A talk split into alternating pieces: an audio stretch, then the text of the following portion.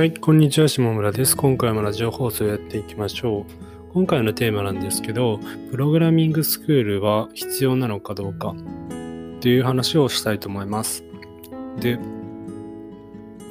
えっと、プログラミング、最近はあのプログラミング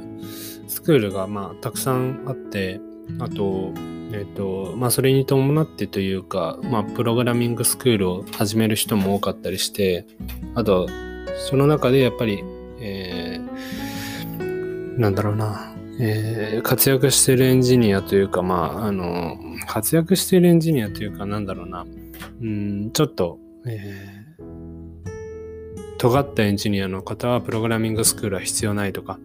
そういったあの意見をする人もいたりするんですけど、それについて僕が思うことをお話ししたいと思います。あんまりその Twitter とかでも、えー YouTube とかでも言ったことはないんですけど、まあ、プログラミングスクール、僕は、えっ、と、まあ、スクールというか、まあ普通にはその教材とか本とかは結構買いますね。まあそのスクールというかどういう、スクールかどうかっていうのは、えーちょっとスクールか本かっていうのはちょっととその話が違うのかなとも思ったりはするんですけど、全然その、えー本、えー書籍とかは全然買ったりするし、あとユーデミーとかでも買ったりするし、えーまあ他のプラットフォームでも個人がやってるような5万円ぐらいの、えーものだったり、まあ、10万円以上するものもあの購入したり結構していますね。で、えーそれで思うことはやっぱりそのスクールで得られることっていうのはスクールだったりそういう、え教材で得られるものっていうのは結構大きくて僕の中では本当になんだろうな、うん、僕って本当に効率が悪くて効率悪いしあとなんだろうな結構その頭が悪いので頭が悪いというかうんそうですねあんまり理解できてないところもあったりするのでなのでそのやっぱり、えー教えてくれるっていうのはあのそういう情報っていうのは取りに行ったりしますね。で、えっと、まあ、よく言う意見として、公式ドキュメントがあるじゃないかとか、まあ、よく、まあ、普通に PHP でも、まあ、HTML、CSS でも、PHP でも、まあ、他の言語でも JavaScript でも、あの、公式のドキュメントっていうのは絶対あるんですよ。っていうのも別にその、えっ、と、プログラミング言語を作ってる人っていうのがいて、でその人が、えっと、まあ、公に、あの、インターネットに公開してるんですけど、まあ、それはまあ、普通は海外の人だと思うんですけど、その人が、まあ、みんな誰でも使いやすいように、えー公式ドキュメントを配布するするんですよね。まあ、じゃないとプログラミング言語は広まらないので。で、それで、まあ、大体が英語で、英語で公式ドキュメントがあって、それを、まあ、日本語の有志の方が翻訳してくれたりとかして、で、それを読んで、えっと、まあ、それが一番の、一番の一時情報ですね。まあ、翻訳前のものが一時情報かもしれないし、まあ、もっと言うと、本物のソース、えープログラミング言語のソースっていうのが一番の情報かもしれないんですけど、それの次にあるのが、やっぱりその、その作った人のマニュアルっていうのがあります。で、それを日本語に訳したものを、まあ、日本人は読んだりとか、まあ、英語のものも読んだりすることもあるんですけど、えーそういったものがあると思います。で、まあ、そのドキュメントがあるから、プログラミングのスクールとか、えー教材っていうのはいらないんじゃないかみたいなところ言う人もいるんですけど、あのーやっぱりそういう情報っていうのは、えっ、と、元はやっぱり海外のエンジニアの方が作って、まあもちろん分かりやすくしてはくれてるんですけど、えー使い方というところで、使い方、うんその、なんだろう、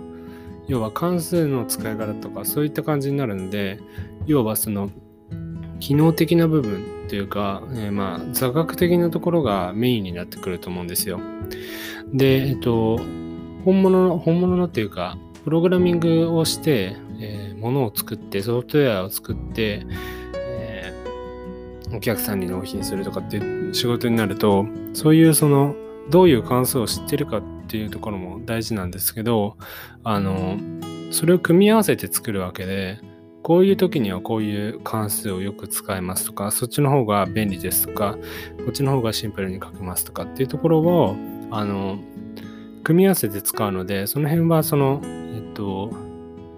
やっぱりそのベテランの人とか経験がある人に、えー、教えてもらうっていうのはすごく効率がいいことなのかなと思います。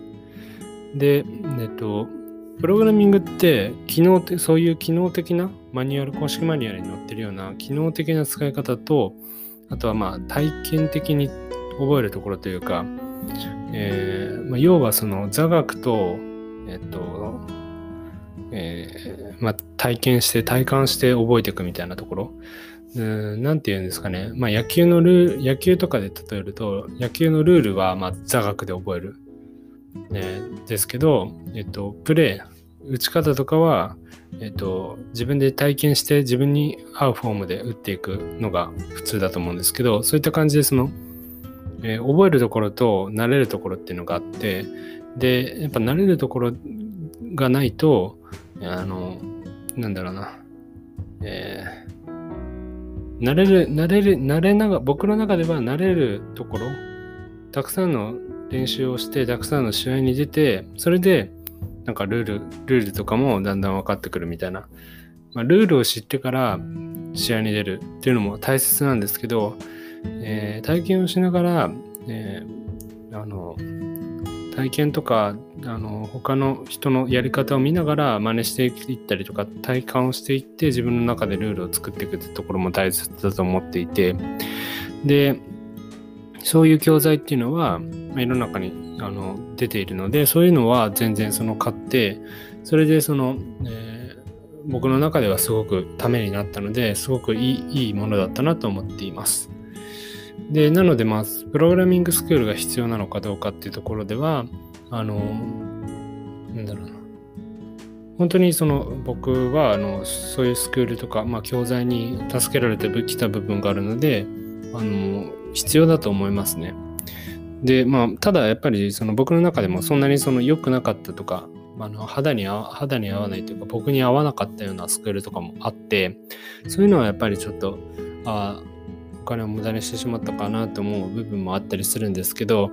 まあ、とはいえそのうんなんだろうな。知識とかっていうのは本当にあのも知識があるとないとでは本当に違うなと思っていてあの行動とかも違うなって思うので行動っていうかその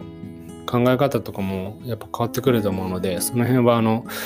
えー、まあ、情報っていうのはちゃんとキャッチアップしていかないといけないなと思う次第です。まあ、なのであのたまにその本当にすごいエンジニアの方っていうのは本当になんでそんなスクールに何万も払うんだみたいなこと言う人もいるんですけどまあそれはあなたの意見でしょっていうところでまあなんだろうなあなたのその価値観であってそのえー、て言うんだろうねそのもちろんそのマニュアルを読めばあの全てが書いてあるっていうふうには言えるんですけどとはいえその体験的なところっていうのは自分でやっていかないといけないのでそのうんとまあそういう意見に惑わされずそのまあそういう意見に惑わされずというかちゃんとやりたい人はちゃんとそういうスクールとか教材にもお金を出してやるべきだと思うやるべきというかやった方がいいと思う人もいるし僕はそういう天才ではなかったのでそういう教材は使ってきましたっていうところですまあそういうふうに時間を短縮してできるっていうところはすごくいいなって思うしわからないところ聞けたりする教材とかスクールもたくさんあるのでそういうのをうまく活用してなんだろうまあ、人生楽しく生きていければいいのかなって思っています。はい、といった感じで今回は、えー、プログラミングスクールは必要なのかどうかってお話をしてきました。はい。で、えっと、ちょっとここからちょっと余談なんですけど、えっと、最近ちょっと引っ越しまして、その、いろいろと、なんだろうな、バタバタしていて、あれなんですよね。あの、もしかしたらラジオの放送が滞ったりするかもしれないし、あと、そうなんですよね。今日とかかな、あの、机が今なくて、あの、机を新居に送ってもらうっていう感じで段取りしてたんですけど、なかなか来なくて、多分今日来るかなって言った感じで、あの、なんか、そういう感じなんで、あんまりちょっとバタバタしてて、あの収録できなくて申し訳ないです。もしかしたら、そうですね、ちょっと落ち着いたら結構あのバンバン撮っていけたりするかもしれないし、あと他 YouTube もなるべく撮っていきたいと思っていて、まあネタはあるんですけど、ちょっとその今環境がなくて、机がなくて、パソコンもあんまりうまく打てないというか、ベッドの上でやっていて、あのパソコンの上も、パソコンがうまくキーボード打てない状態なので、ちょっと、あの、お待ちいただければと思います。すいません。えっ、と、またお便りとか、えー、あったら、Google フォームから送っていただければと思います。今回も聞いていただきありがとうございました。また次回の放送でお会い,、えー、お会いしましょう。さようなら。